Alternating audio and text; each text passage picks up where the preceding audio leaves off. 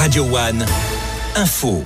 Bonjour Eric, bonjour à tous. Les transports gratuits à Montpellier. À partir de ce soir, l'ensemble du réseau montpelliérain devient 100% gratuit pour les 500 000 habitants de la métropole.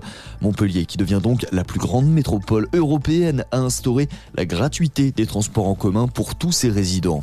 Grosse opération contre la maltraitance animale à Metz en début de semaine. Lundi, les forces de l'ordre ont fait une descente dans un chenil clandestin. 70 chiens et chats y étaient élevés dans des conditions d'hygiène déplorables. Une opération qui conclut plusieurs mois d'enquête après les signalements et les dépôts de plainte de plusieurs personnes. Les animaux ont pu être secourus et placés en refuge. Un homme a été placé en garde à vue. Dans le reste de l'actualité, la loi immigration est le bouclier qui nous manquait. Les mots hier soir d'Emmanuel Macron.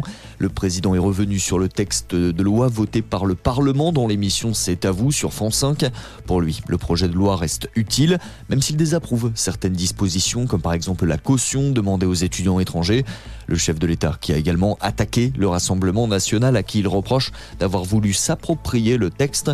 Il a également affirmé que ce vote était une défaite du parti de Marine Le Pen.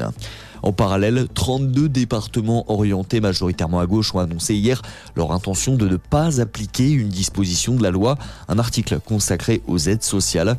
Parmi ces départements, on retrouve notamment l'Hérault, le Gard ou encore l'Aude.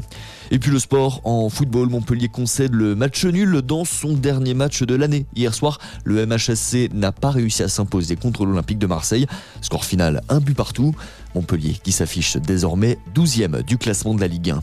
Et puis en basket féminin, écrasante victoire pour le BLMA sur la scène européenne. Les Héroltaises se sont imposées avec 30 points d'écart face au Tchèques de Brno.